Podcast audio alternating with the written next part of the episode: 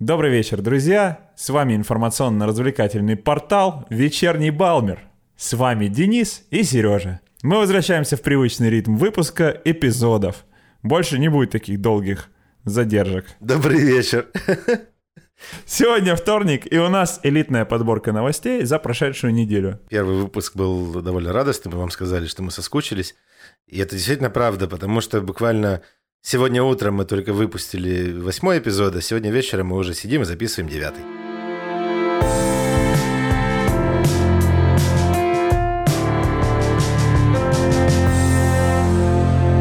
Вечерний Балмер.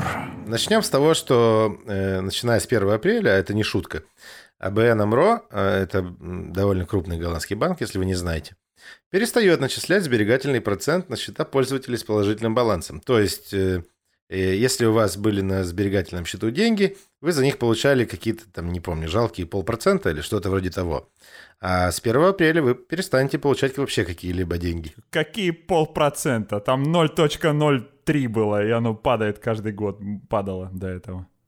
Но теперь и даже этого не будет. Да, все, фигушки. Они 0.03% годовых, кстати. А если у вас на счету случайно больше, чем 2,5 миллиона евро, то вам даже придется платить. И вот тут уже точно придется платить полпроцента годовых. Нидерланды, кстати, не первая из западноевропейских стран, где внедряется подобная практика. Э, насколько я понимаю, банки теряют э, очень большие деньги на депозитах частных вкладчиков. По большому счету, вот этот шаг говорит о том, что им не нужны депозиты от частных вкладчиков. И Швейцария, Дания, Германия и, по-моему, даже Англия – Э, тоже уже берут э, деньги за депозиты гражданских лиц. Э, в каждой стране это начинается с разной суммы. Но, в общем в целом, тенденция очень четкая, причем финансовые аналитики говорят о том, что она будет только продолжаться. Вот я нифига вообще не финансист, но у меня есть несколько версий происходящего, и все они, к сожалению, вообще не развлекательные, а как бы подтверждают суть вещей. Первая версия заключается в том, что государство таким образом стимулирует э, экономику, чтобы вы крутили ваши деньги в, во всяких интересных сферах, ну, вкладывали куда-то, открывали бизнес и так далее.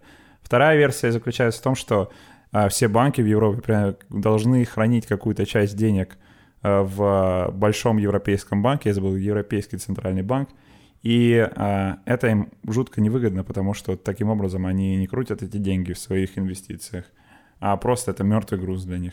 Поэтому они всеми доступными средствами пытаются избавиться от этих денег и куда-нибудь их деть. При этом, а, чтобы вы оставались их лояльным, лояльным клиентом.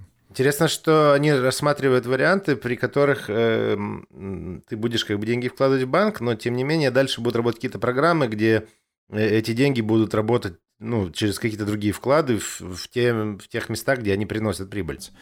Интересный факт заключается в том, что более трех тысяч э, человек имеют э, в своем распоряжении аккаунты с более чем двумя с половиной миллионов евро на счету с этими деньгами. Зачем им столько денег, но почему они никуда их, ну, не...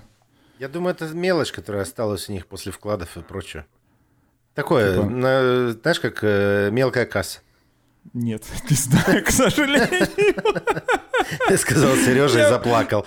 Я бы с удовольствием знал, что такое, когда два с половиной. Это мелочь, которая у тебя осталась. Слушай, ну, я не помню, он, было ли у нас, но в, в прошлом году в новостях проскакивало, что огромное количество миллионеров э, официально зарегистрировано на, э, на сайтах э, муниципалитетов.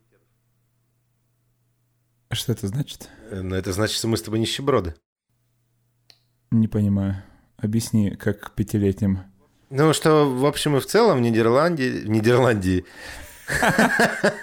В общем, миллионеров много в Нидерландах. Это понятно. Не с одной Собственно, поэтому я даже был удивлен, что есть всего 3000 счетов. Вот. А, а типа, может быть, они полдня назад положили и через полдня купят на них что-нибудь, ну, там, серьезное, яхту, квартиру что там богатые люди покупают. Слушай, а может это вот эти счета, которые используются для отмывания денег в всяких махинациях, то, что как раз вот у нас проскакивало раньше? Вот это интересная мысль. То есть все это мошенники, да? Так мне гораздо спокойнее будет спать сегодня. Спасибо. Теперь я буду думать Спокоен. так. Их скоро арестуют и вернуть, вот. вернуть закон, законным да, владельцам. налогоплательщикам. Поэтому Ну все, давай не будем дальше грустить по этому поводу. Я бы еще по поговорил. Вдруг, знаешь, вот нужно визуализировать успех. Вот я так, говоря о том, как представляю, как у меня 2,5 миллионов на счету, и как я буду с удовольствием платить эти 12,5 тысяч евро. Да, на досуге я посчитал, сколько. Сколько. Отлично. 8 голландских ресторанов добавилось в этом году в список Мишлена. Общее количество ресторанов увеличилось на один. Uh, у, нас, у нас... То в... есть 7 убрали, значит? Да, там 5, 5 э, потеряли свой статус, 2 перестали существовать. Вот. Э, и еще, наверное, что-то случилось, получается. А, ну все, правильно. 5 плюс 2 — 7. Я математику умею. Вот. Причем а, один э, э, перестал существовать трехзвездочный, что грустно, Ого. потому что трехзвездочные — это вообще самые элитные и крутые места. Вот, но владельцы после 17-летнего опыта владения этим бизнесом просто сказали, что они теперь будут другие какие-то исследовать сферы Например, откроет донор-кебаб какой-нибудь. Здесь, да-да-да. Сеть, сеть э, хот, хот-дожных забегаловок. Из интересной информации появились э, ресторан э, в Амстердаме «Графит by Питер Гаст». Я смотрел, что там за ресторан, кстати, мне было так, как я, мне интересны такие штуки. Графитом Вообще, кормят? Э, нет, там в основном сифуд, как ни странно. И вроде не сильно дорого, кроме только есть большая разница с пробным меню, которое стоит 150 евро почему-то, хотя отдельные блюда вроде ничего. А ты говоришь, зачем 2,5 миллиона на открытом счету? Давай не будем о грустном, поехали. Хорошо, извини. Не, а кстати, вот подожди, мне было интересно, а ты вообще как относишься к высокой кухне? Потому что мишленовский ресторан, как правило, это с налетом на высокую кухню. Я думаю, что это явно не место утолить голод. Вопрос новых ощущений, новых впечатлений, ну почему нет? По-моему, очень неплохо. О, вот, опять уныние, опять я остаюсь согласен и не поспорим с тобой. Я на самом деле раньше относился со смехом, я вообще не мог, у меня в голове не укладывалось, как можно потратить сколько-то там энную сумму на ужин в ресторане, при том, где еды мало дают, и вообще непонятно какая. Но, как Денис и заявил, это действительно опыт – и, кстати, к удивлению, после 11 миниатюрных блюд ты как-то и наедаешься. Не знаю, может быть, это как бы психология того, сколько ты отдал денег за это. Да мне кажется, это как раз физиология, потому что обычно это же занимает довольно много времени, а да. мозг твой получает сигнал от желудка только через 20 минут, что насытился. Так кстати, что... кстати, про tip of the day. Совет от профессионального посетителя мишленовских ресторанов. Когда вы идете в мишленовский ресторан – и берете там все меню, ну вот это а как это называется? Как... А-ля карт. Я имею в виду, когда ты приходишь, и тебе вот дают а, что готовые... там... Как это? Как это будет по-русски? I don't really know, but uh, listen. Короче, uh, когда вы идете в, в ресторан и вот это заказываете... Вот это все. От, от шеф-повара себе вот этот обычный у них... Meal of the day. Да, Денис явно часто бывает таких местах. Там еще kids meal, meal. Картошку брать будет. Не, ну вот когда вы идете и заказываете, там, как правило, есть wine pairing. И вот этот wine pairing, если взять его в обычном виде, наклюкаетесь. Поэтому берите по, по половине бокальчиков. Во-первых, половина бокальчика это на самом деле не половина, а там процентов 65. А во-вторых, э, это во-вторых, это дешевле. И в-третьих, э, ничего не теряете совершенно. Я вот все время полный бокал все равно не успеваю между блюдами прикончить. Так что такой совет. Удачного вам посещения. Отличный опыт, новый experience. Романтично, красиво, вкусно. Стильно, молодежно. Если вам э, глубоко претит концепция высокой кухни, и вы желаете просто утолить голод, то э, я думаю, что вы пользуетесь доставкой пищи на дом хотя бы иногда. По крайней мере, статистика, которую предоставляет takeaway.com, э, говорит нам о том, что и в Германии, и в Нидерландах, в Нидерландах, это еще одно коверкание. Выросло количество заказов э, у сервиса. Причем, если в э, Нидерландах это довольно скромные 16%, то в Германии это целых 113%, что довольно много, мне кажется. Ну, я предлагаю тебе в лучших традициях э, портала «Вечерний Балмер» поспекулировать на тему, почему это происходит. Ну, во-первых, люди не хотят идти в мишленовский ресторан. Прекрасная идея. Давай следующая версия. Очень мне нравится, что твои идеи всегда в контексте текущего выпуска. Вообще обожаю эту черту. Мне кажется, это круто. Спасибо, Сережа. Слушай, я думаю, что, э, ну, по крайней мере, из моего опыта, я вижу, что количество э, ресторанов, которые предоставляют услугу доставки, растет. Так. Соответственно, выбор э, того, что можно заказать домой, он все время увеличивается, что не может не способствовать росту.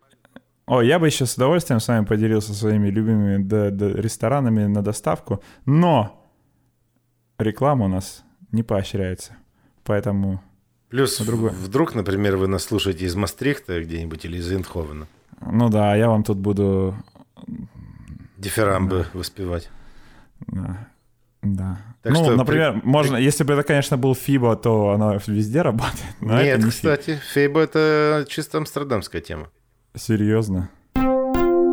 Вследствие фактологической проверки было установлено, что организация ФЭБа в настоящее время насчитывает 74 филиала, 60 из которых являются франшизами, и только около 30% находится в городе Амстердам, тогда как все остальные разбросаны по всем Нидерландам. А ты знаешь, почему называется Феба? Понятия не имею. Потому что первая открылась на Фердинанд Болстрат. Они сократили Фебо. Ты только что увеличил ценность выпуска подкаста в 8 тысяч раз. Электрокары 2020. Электрокары — это у нас наша любимая новость с э, товарищем Денисом. Видимо, потому что у меня есть такое подозрение, что Денис скрытно собирается себе прикупить какой-то электрокар. Я бы с удовольствием сделал это даже открыто, но, к сожалению, пока не могу себе этого позволить. Он, он как-то более э, терпко дышит, когда мы начинаем говорить. Терпко дышит. Упруго. Короче, электрокары до 2025 года освобождены от дорожного налога. А, Покупатели электрокаров стоимостью до 45 тысяч евро будут платить 8% а, Годовых. све- Каких годовых? А нет, сверху, да, налог. Типа VAT.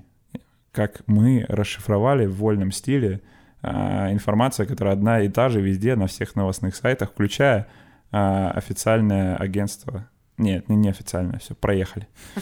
Так вот, 8% налог на покупку вместо 4.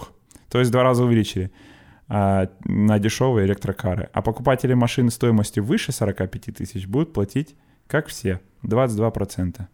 Интересно, почему? И, в, э, и снова начинается рубрика «Сп- «Спекулянты». Ну, это правда интересно. То есть, э, видимо, есть очень четкие какие-то цели, которые... Ну, то есть мы знаем с тобой э, определенно, что Нидерланды эм, стараются увеличить количество продаж электромашин, электромашин. Но почему только, например, тех машин, которые меньше, чем 45 тысяч евро стоят? Почему на более дорогие электрокары это не распространяется? Они же, они же не, не то, что они хуже для окружающей среды. Э, Цель вот этой налогового дискаунта, цель налогового дискаунта в том, чтобы популяризировать электрокары, сделать их э, э, машиной по умолчанию. Для этого они должны быть дешевыми. Для этого они должны быть дешевыми, но, видимо, они перестарались с этой мерой настолько, что а, не успевает инфраструктура справляться, например. Либо, либо они таким же, например, может быть, даже параллельно с этим, они пытаются э, сделать так, чтобы производители электрокаров э, больше делали машин в э, нижнем сегменте рынка. Мгм. Мне только интересно, насколько важен голландский рынок для производителей электроавтомобилей. Ну, Типа, мне кажется, что в целом Европа очень важна, по крайней мере, для Теслы. Потому что э, раскатана огромная сеть зарядок по всей Европе, вплоть до границ Украины. Э, И она такая довольно крупная, эта сеть, я смотрел. Э, В Норвегии огромное количество Теслы продается там, вообще, по-моему, уже чуть ли не три четверти машин это Теслы. Да, их там очень много, действительно, это правда. В, э, в Нидерландах уже открыт даже завод. Действительно интересно, к чему это разграничение. Я думаю, что был бы, был бы у нас контакт какого-нибудь э, официального представителя э, налоговых этих законотворческих организаций, он бы нам легко разъяснил это, потому что вряд ли это закрытая какая-то секретная информация. Ну, в прошлом э, выпуске ты Гретти в Твиттере писал. Я думаю, в этом ты можешь спокойно Илону написать. А и узнать, его, не... и узнать его позицию по этому поводу. Собирается ли он больше дешевых электрокаров э, привозить в Голландию, Нидерланды? Илон, кстати, на соточку, я уверен, что он знает, зачем так делает э, правительство Голландии. Я практически уверен, что он догадывается, по крайней мере. Илон красавчик. Опаньки, у нас э, opinions поехали в подкасте. Нет, не красавчик. Ладно, ладно, красавчик. Ну хорошо. Поехали дальше. Эм, следующая новость, э, честно скажу, меня немного шокировала. Э, я абсолютно случайно наткнулся на нее и сначала даже как-то ее упустил из виду, а потом вчитался и глаза мои расширились. Э, в общем, новость звучит так, что за последние 10 лет из лагерей беженцев в Нидерландах пропали 2500 детей. Что происходит на самом деле? Эм, это то, что управляющий орган по делам беженцев э, сообщает, что часть этих детей, видимо, поехала искать э, свои семьи в стране или за, или за ее пределами, но часть из них также могли стать жертвами human trafficking или проституции. И в общем и в целом они ничего эм, с этим поделать не могут. Также они говорят о том, что довольно часто вокруг этих лагерей беженцев они видят э, подозрительные машины или подозрительных людей, и иногда э, они могут сообщить их номера, если они их видят. Но кроме этого у них, по-моему, нет каких-то средств влияния. Ну, на самом деле, новость пугающая какая-то. Как это две с половиной тысяч детей пропали? Это же какой-то кошмар. Ну, меня вообще больше всего смущает в новости то, что они говорят, что ну, а мы ничего сделать не можем с этим. Они же не могут закрыть детей, чтобы они никуда не выходили. Это тоже какой-то бред. Это же не тюрьма у них, там этот refugee camp. Соответственно, что они могут сделать, по большому счету? Как бы ты... Давай, ты э, главарь... Главарь. Глава э, вот этого э, лагеря. Ты узнаешь эту новость. Нет, Какие... Ты. Ничего себе. Ну, серьезно, Я не давай. знаю, честно тебе сказать, я не знаю, как у них это устроено все. Эм, но мне кажется, их перемещение ограничено, по крайней мере, пока они не получают официальные документы и не зарегистрированы в одном из муниципалитетов. Ну, ну по крайней мере, так мне казалось бы логичным. Перемещение ограничено. То есть они не могут покидать территорию лагеря. Например. С трудом себе представить. Закрывают их там, что ли? Это же дети. Их невозможно никак ограничить, только если физически не за закрыть двери на замки. Ну, блин, если ты знаешь, что вполне себе вероятно, что большая часть из них попадает э, в руки преступников, то... Но мне кажется, это как-то должно быть как минимум тревожным таким не звоночком, а звонком. Ну да, ну две с половиной тысячи детей, это, конечно, пугающая цифра. Это, конечно, не за последнюю там неделю или месяц. Они говорят, что это за в течение последних 10 лет, но тем не менее.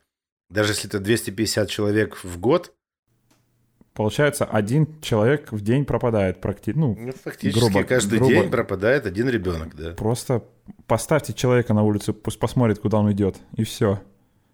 Но мне кажется, они что-то должны с этим делать, а не просто сообщать номера машин в полицию. Да, вот э, меня удивляет, что в современном мире, где у нас повсюду есть везде камеры, там, не знаю, всякие средства, у всех есть телефоны, даже, наверное, у детей из лагеря беженцев, я так понимаю, у некоторых хотя бы точно есть. Как-то отследить что-то. Короче, мутная новость.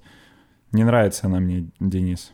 Ну вот и мне не нравится. Но мне кажется, что молчать о ней тоже не надо. Ну не, я не к тому, что давай не будем говорить, я к тому, что ну, что-то здесь да. не это. Явно не работает. Не чисто, не чисто. Причем не знаю зачем, но они привели список стран, откуда эти дети. И это Афганистан, Марокко, Алжир, Албания, Эритрея, Сирия и Вьетнам. Амстердам запускает пилотную программу помощи молодым людям с погашением их долгов в обмен на обещание работать или обучаться чему-то. Под критерии программы попадает около 20 тысяч э, молодых людей 18-27 лет с проблемными долгами. Теми, что они не смогли погасить в течение трех лет. Долги, заявляет амстердамский городской советник, не позволяют им найти себе жилье. Еще эти молодые люди часто забрасывают учебу, опять же в связи со своим тяжелым финансовым положением. Подобную программу уже пробовали в Гаге и еще в каком-то городе. В Утрехте вроде. В Утрехте, спасибо, Денис. А, в нее входит перевод долга в специальный а, банк городского совета, и еще дополнительно дают 750 евро для того, чтобы погасить долги. Дальше были мутные детали этой программы, которых я до конца не разобрался. Но суть в том, что 150 э, э, юношей и девушек могли бы полностью очиститься при помощи этой программы. Конечно, это все звучит прекрасно и здорово, но при этом странно. К сожалению, новости не указывается о том, откуда у этих молодых людей долги. И я так понимаю, что иногда довольно большие. Я сначала подумал, что это а, типичная история для американских долгов молодых людей, когда они за обучение торчат там сотни тысяч долларов. Но здесь, судя по всему, это не совсем то. Вот. Я не знаю, есть ли такой анализ. Что ты думаешь, Денис? Ну, я думаю, что в целом эта идея здравая. Вопрос, как обычно, всегда стоит в реализации. То есть, э, мне, например, не очень понятно определение проблемные долги. Что такое проблемные долги? Мне а, ну кажется, это... что для молодых людей 18 лет все долги проблемные. Не, ну там а, есть очень четкое определение этого. Это те долги, которые они имеют в течение трех лет и, ну, и не гасят. То есть они не уменьшаются у них. То есть ты должен 10 тысяч евро куда-то, и в течение трех лет ты не уменьшил этот долг. Это уже считается проблемным. Так я понимаю. Слушай, ну если это будет работать, это будет здорово. Есть очень часто расхожее такое мнение, э, что типа за счет э, честных налогоплательщиков э, решаются проблемы каких-то какой-то специфичной группы людей, и это у, не, у некоторых из-за этого значит происходит волнение. Ну конкретно в этой ситуации. Отгорает, конечно, ты хотел сказать. Именно, я это, это слово и хотел, но так как у меня чистый литературный русский язык, ха-ха-ха, я не стал. Прошу простить меня, Сергей. Люди сильно переживают из-за того, что их честные налоги идут на непонятно кому. Ты вот что по этому поводу думаешь? Ну, во-первых, твои налоги уже ушли от тебя, как только их вычли из твоей зарплаты, что только они зашли в твой счет на бан- в банке, правильно? И следить за всеми направлениями, куда идут деньги налогоплательщиков, это, наверное, благая цель, но мне кажется, маловыполнимая. Э, точно так же можно сказать э, с какой-то радости, например, там полиция носит ботинки вот такой марки, а не другой марки. Ну, мне кажется, просто, скажем так, э, определение проблемы выходит за рамки того, э, что там обычный налогоплательщик может делить, чему, чему обычный налогоплательщик может уделить свое внимание. То есть, скорее всего, есть какие-то факторы, которых мы не знаем, и поэтому нет смысла сразу, типа, хейтить эту тему. Абсолютно с тобой согласен. И конкретно в этом случае эти деньги это, конечно, капля вообще э, сотни, доли, тысячные процентов и так далее. Короче, я почему вспомнил это мнение, потому что в России во время последнего кризиса э, правительство Российской Федерации придумало и внедрило программу по помощи ипотечным э, этим, ой, валютным... Инвалидам. Ипотечным инвалидом. Ну, по сути, вообще это недалеко от истины, потому что это были валютные ипотечники. То есть люди, которые в России в 2014 году имели валютную ипотеку, зная, что Россия попадала в этот капкан сколько раз подряд за последние 20 лет, и они все равно брали валютную ипотеку. Я вообще и не очень понимаю, что сподвигает человеком, чтобы в России взять валютную ипотеку ну, ипотеку я еще могу понять. Ну, что, да, ну, а валютную, и, ну, то есть... А, валютная это вообще просто безумие. Ну, короче, и при этом российское правительство выделило кучу денег. Ну как, мне казалось, что это куча, может, на самом деле тоже капля была в море, но все равно выделили кучу денег для того, чтобы помочь этим э, ипотечным инвалидам, ну вот, э, валютным ип- ипотекарям. Ипотекарем. И я был просто, даже я, хотя мне вообще плевать было тогда на политику и на прочее, и на всю эту историю, я был немножко раздражен этой ситуацией, потому что я не мог себе позволить взять просто в ипотеку квартиру. Хотя у меня была, ну, как сказать, выше среднего зарплата, да, для моего города, где я жил. Но я не мог себе даже просто... А, а вот правительство помогает специфичной группе населения, которая решила сэкономить немножко. Вот я был... если бы ты знал об этом заранее, взял бы валютную ипотеку и подождал бы, пока правительство поможет. Они все равно немного пострадали, я думаю. Ну, в плане не то, что пострадали, звучит, как будто они пострадавшие. Нет, никакого. Я понимаю, что все могут... Э, ситуации бывают разные, и все что угодно. И, может быть, была какая-то другая там конкретная история у человека. Так что, не, I take it all back. Я вас всех э, люблю и обожаю. Подписывайтесь, ставьте лайк. Берите валютные ипотеки. Да, берите валютные ипотеки. В рублевую ипотеку в Амстердаме берите. Вообще, ход конем. Вот это сюр. Да, я думаю, под конец э, это больше такая новость из разряда... Э, из какого разряда эта новость, Сергей? Из, э, из второго разряда. Второразрядная новость. Второго разряда по шахматам. Дело в том, что с 2020 года девочки в Нидерландах будут получать повестки о призыве в армию наравне с мальчиками. Их, конечно, не будут призывать на срочную службу, потому что с 1997 года Нидерланды отказались от э, этой затеи в пользу профессиональной армии. Но государство сохраняет за собой право призвать граждан на службу в случае надобности. Соответственно, если у вас есть дочери, которые приближаются к этому возрасту, не пугайтесь, они получат повестку. Но это еще ничего не значит, по крайней мере, в ближайшее время. И э, с внедрением этого закона Нидерланды вступают в стройные ряды стран, где женщины служат в армии. А именно Израиль, Северная Корея, Тайвань, Ливия, Малайзия, Перу, Бенин и Эритрея. Вот такая новость. Вот если бы у тебя была дочь, ты бы отправил ее в армию служить? Нет. Ну, я бы, если бы у меня был сын, тоже не отправил бы. Подожди, а, вообще... подожди, а почему нет? Я бы никого вообще никогда в жизни не отправил в армию служить. Угу. Это, ну, вообще никого, даже тех людей, которые мне не нравятся. А, а что бы ты тогда делал, когда ИГИЛ начал бы стучаться в двери твоего дома? Ну, смотри, если бы все были как я, то никакого ИГИЛа бы не существовало. И никакого дома что... бы не было. Ну, кстати, есть в этом здравое зерно, потому что, возможно, весь научный прогресс у нас, э, как правило, связан так или иначе с э, военными технологиями. То, или возможно, порно. Да, это миф про то, что куки появились, да, с порно-сайтов? Нет, почему? А Мне кажется, еще? это был эм, э, большой шаг в сторону от флеша в эм, э, видео в, э, на веб-сайтах, ви- видеостриминг.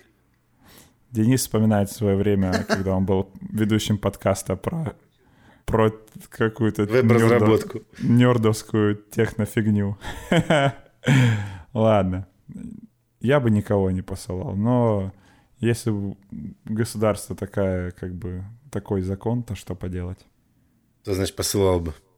Вряд ли можно приехать в военкомат Нидерландов, кому-то оставить на лапу 5000 евро.